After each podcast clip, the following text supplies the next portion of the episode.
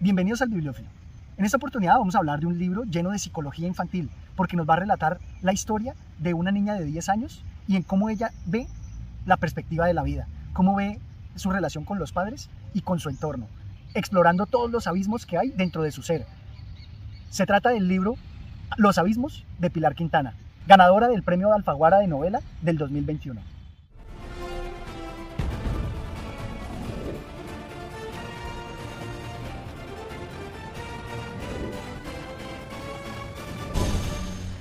Libro tiene como narradora a Claudia, una niña de 10 años, y esa elección del, narrador es extremadamente acertada, porque logra conmovernos en varios pasajes y mostrarnos cómo es la vida de esta niña. Nos va contando de su familia, de sus padres y de sus abuelos, todo de una manera muy cercana, que nos recuerda las charlas que tenemos con nuestros familiares o inclusive en cómo sería nuestra exploración de la infancia, nuestros recuerdos de infancia, si se los contamos a nuestra psicóloga. Efectivamente, los abismos, y en plural, son muchos, porque me parece que lo que explora es como esa etapa de preadolescencia que está sobrellevando Claudia. Y justamente allí nos va a mostrar todos los abismos que nos envuelven como seres humanos. Los abismos que tenemos frente a los miedos, los abismos que tenemos frente a nuestros padres, frente a nuestros familiares y frente a nosotros mismos.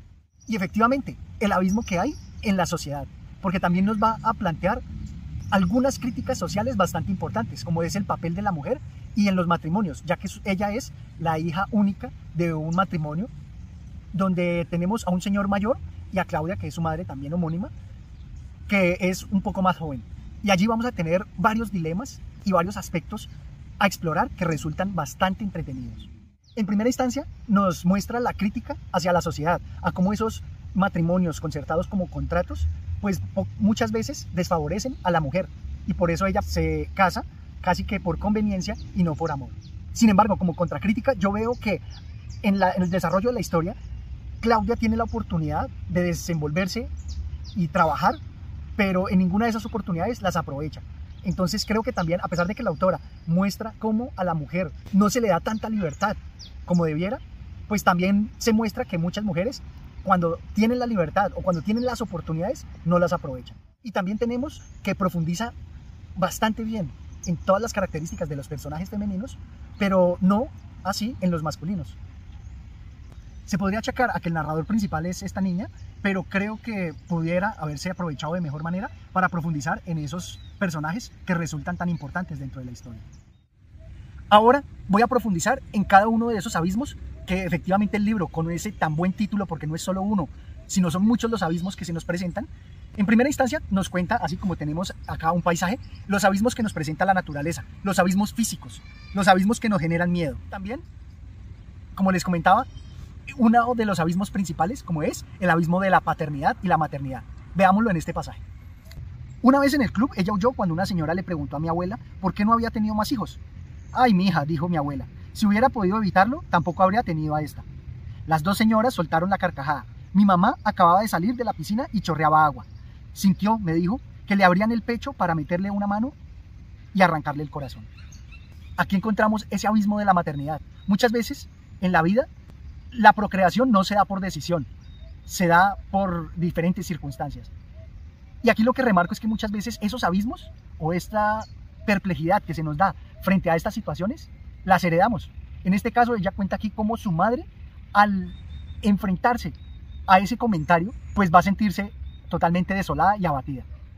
Este es el primer abismo que encontramos y que resulta muy conmovedor, porque los niños no elegimos venir al mundo, y si nuestros padres nos traen, lo mínimo que esperamos es ser amado por ellos. Ahora tenemos otro abismo y es el abismo que nos separa frente a los demás. Este me pareció el mejor de todos porque muchas veces estamos en la vida con nuestra pareja, estamos en nuestra vida con nuestros amigos, estamos en la vida con sin número de personas, nuestros familiares y cada uno está ensimismado, cada uno está enfrentado a su abismo y por eso muchas veces estamos eh, incomunicados frente a ellos. Me recordó mucho uno de los pasajes de las novelas de El túnel o la novela de Los Amores Ridículos de Milán Kundera, en donde se nos presentan como estos dilemas existenciales, en donde tenemos nuestra relación con los demás, pero a pesar de estar en el mundo, nos sentimos totalmente solos y aislados. Mi mamá tirada en la cama y mi papá con los ojos como piedras. Caminó hacia la puerta y la cerró de un manotazo. Los gritos se acabaron. Ahora no se escuchaba nada, solo el silencio, solo el abismo de ese silencio. Qué maravilla mostrarnos ese silencio como un abismo, porque muchas veces ese sentirnos solo de esa tristeza resulta un abismo desgarrador, inclusive uno mucho más atemorizante que un abismo físico, que un abismo que nos lleve hacia lo insondable de un cañón o de un acantilado. Y es que la obra resulta bastante conmovedora en muchos de esos abismos, porque aquí nos presenta nuevamente el tema de la paternidad, que resulta siendo muy importante a través del sentimiento que muchas veces los niños tienen de sentirse abandonados, de sentirse huérfanos. Veámoslo acá. Sonrió. Era una sonrisa de huérfano, uno de verdad, no como mi mamá, que de niña, sin serlo, se había sentido así. Y es que aquí nos presenta a su padre, que quedó huérfano, nos va contando esa historia, y cómo le tocó salir adelante. Y por el otro lado tenemos a su madre, que en conflicto con su abuelo o con su padre, se sentía así, abandonada, se sentía huérfana. Y entonces aquí nos plantea todo el dilema que se va a desarrollar en la obra, en cómo es ese sentimiento de paternidad y cómo es ese sentimiento de los niños. Cómo esta niña nos cuenta cómo se ve, cómo se siente huérfana, cómo se siente abandonada. ¿Y cómo lo hace? Contándonos a través de las experiencias de sus padres. Esta obra de verdad resulta muy conmovedora. Tenemos también los abismos internos de nuestro subconsciente. Tenemos también esos abismos que nos dejan perplejos, esa perplejidad cuando vemos lo demás, cuando vemos lo que no conocemos, lo desconocido. Aquí, por ejemplo, nos va a narrar también la relación de esta niña, cómo ella percibe la muerte, cómo ella percibe todos esos sucesos de suicidios que ven y que afectan a sus padres y cómo esa afectación a sus padres termina calando en ella. Veámoslo en esta parte. Los muertos de mi papá, empecé a pensar, vivían en sus silencios, como ahogados en un mar en calma. Ahogados en un mar en calma. Esas imágenes tan poéticas que nos trae la autora Pilar Quintana resultan bastante efectivas dentro de la obra. Efectivas porque nos van a acercar y vamos casi que a sentirnos uno con la narradora, que es la niña de 10 años. Todo eso resulta, como les digo, conmovedor. Conmovedor y también bastante ilustrativo, porque nos hace pensar en nosotros como niños o en nuestros niños, cómo ver ellos cómo interpretan, cómo los afecta el mundo. Y me causa mucha curiosidad que en la actualidad tratamos de proteger a nuestros niños para que no se enfrenten a noticias de muerte. Y ahorita con las pandemias se han tenido que enfrentar a ese temor hacia la muerte y no como algo eh, totalmente externo y alejado, sino muchas veces algo muy interno, muy cotidiano, contarles de la muerte de algunos familiares o de algunos conocidos. Esto me parece bastante emotivo en la novela porque esa cercanía de la muerte que se le cuenta a esta niña de 10 años, Claudia, resulta conmovedora. Esa es la palabra principal para los abismos. Es conmovernos, cómo nos mueve, porque la palabra conmovernos es cómo conjuntamente, conjunto con nos movemos, conmovernos. Y por eso se resalta aquí el abismo de la tristeza. Me recordaron a Bambi, que perdió a su mamá y se quedó solo en el bosque, con un papá al que no conocía, y me llené de una tristeza sin fondo que se sentía viejísima. Aquí ella nos está mostrando esos abismos, cómo se siente esta preadolescente, esta niña, frente al mundo. Y hay innumerables ejemplos. Tenemos a Bambi, pero asimismo tenemos a sus padres, donde ella también se identifica con su madre, a quien también ve como una huérfana. A su papá, que sabe que quedó huérfano. Todo eso me parece que le va dando a la obra mayor profundidad y mayor extensión, porque no se centra solo en esos dilemas, sino en todos los abismos que se le presentan en la vida a una niña, a una preadolescente. Y uno de los aspectos principales es el que se va a desarrollar con la en la historia con Gonzalo, y donde me parece bastante curioso que la obra profundiza en los personajes y caracteres femeninos, pero no tanto en los masculinos. Tal vez aquí se hubiera podido ahondar también en ese aspecto para no quedar tan sesgado. Sin embargo, pues aquí se nos presenta este aspecto donde nos muestra el abismo frente al tema con Gonzalo. Y donde va a quedar su padre parado de mala manera, donde nos va a decir que él es un monstruo. Veámoslo. Ahora, después de las peleas y de Gonzalo, bajo las capas de mis certezas quemadas, en un centro antes vacío como el de una cebolla, latía el miedo de que mi papá hubiera hecho algo malo. Algo peor que hacerle firmar un documento a Gonzalo para dejarlo en la calle. Algo sobre lo que prefería no imaginar nada y que era mejor borrar de mi cabeza. Lo miraba y veía al mismo de antes, un hombre con cara de bobo que parecía incapaz de hacer daño, pero adentro de él, junto al huérfano, en el mar de silencio, ya lo sabía, vivía un monstruo. Y me parece esta parte de una profundidad tremenda, inclusive para la misma historia, porque nos profundiza así los abismos que interpreta también en su padre, pero ella también dice, sabe algo, eh, o lo intuye. No nos lo dice la obra. Parece que pasó algo malo, pero no se sabe qué es. Y para que ella vea a su padre como un monstruo, tiene que ser muy significativo. Podría achacársele como una crítica a la obra, en que hubiera podido profundizarlo. Pero también se le puede excusar, porque precisamente el narrador principal, que es la niña, puede no saberlo y tan solo intuirlo. Eso queda como un gran misterio dentro de la obra.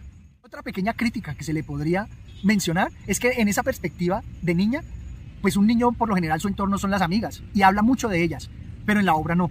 Parece más bien el recuerdo de una persona que nos está relatando de su infancia y por eso obvia estas partes felices o estas partes que normalmente se olvidan dentro de la infancia a pesar de que fueron tan importantes y se queda nada más contándonos los abismos que la marcaron. Veamos esta parte. Me olvidé de las peleas, de Gonzalo, de mi mamá y su rinitis y fui feliz con mis amigas. Esta parte muestra que fue feliz con sus amigas. Sin embargo, como les decía, no se muestra a lo largo de la obra porque se enfoca más es a recordar estos abismos un poco más trágicos. Pero bien, dentro de los abismos también nos presenta toda la pluralidad que tienen. Como les decía, tenemos los abismos físicos donde nos hace unas narraciones extraordinarias de la naturaleza, de los barrancos, pero también de los abismos personales, de cómo es nuestra percepción frente a los demás. Y algo que me pareció bastante conmovedor es esa unión de los abismos. Cuando hablamos con nuestros familiares y entendemos un poco su posición y logramos acercarnos un poco a ese abismo del otro. Aquí ella hablando con su tía, vamos a verlo. Tía, ¿vos te sentís sola? Afuera, la ciudad seguía en pausa. A veces, contestó. Paulina es mi muñeca favorita. Yo sé. Me acompaña a todo. A comer con mis papás, a ver televisión, a dormir. En Semana Santa no nos separamos ni un minuto. Gracias por regalármela. Fue con mucho gusto. La luz de la calle entraba al cuarto y mi tía y yo nos reflejábamos en el espejo del tocador. Dos cuerpos pequeñitos en sendas camas.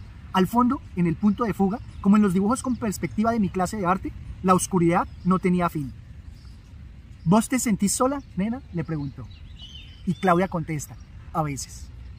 Me parece que ese contacto de estos abismos con los demás, esa empatía que a veces sentimos con los demás, esa cercanía, son lo que nos quiere aquí mostrar la autora y son los que le dan mayor relevancia a la obra. Porque vamos a sentir cómo esta niña se siente sola, rodeada de abismos, y por eso es tan importante las conversaciones que podemos tener con nuestros familiares, en este caso con su tía o con su madre, para lograr quebrar, para lograr pasar esos abismos. Y claro, vamos a ver aquí que tenemos un abismo aventurero. Me sentí chiquitica, la bebé que miraba la escalera de nuestro apartamento detrás de la reja de seguridad, pero sin la reja. Yo sin nada más que mi cuerpo, ante un despeñadero de verdad. En este punto del cañón era estrecho y abajo el río que recogía las quebradas y riachuelos de la montaña. Estaba tapado por la vegetación, una selva sin domesticar. Pensé en las mujeres muertas. Asomarse a un precipicio era mirar en sus ojos, en los de Gloria Inés, igual de altiva que una yegua y más tarde reventada contra el andén. Miré a mi mamá, que estaba inclinada como yo hacia el abismo. Mejor volvamos, dijo. Y vemos ese abismo, ese sentir, el miedo, y nos muestra aquí también la relación de cómo entiende todas las muertes que se nos relatan, así sean de mujeres famosas o mujeres del jet set, nos va a relatar cómo es ese sentimiento de entender a esas mujeres que se suicidaron o que murieron. Y otro de los abismos que me parece manejado con enorme elocuencia poética son los abismos de las fotos, porque para mí esos son las fotos, unos abismos, donde queda plasmado lo insondable, donde queda plasmado esa figura o esa mirada, y dentro de esa mirada hay todo un abismo, hay todo un precipicio. Ya no pude dejar de mirar esas fotos.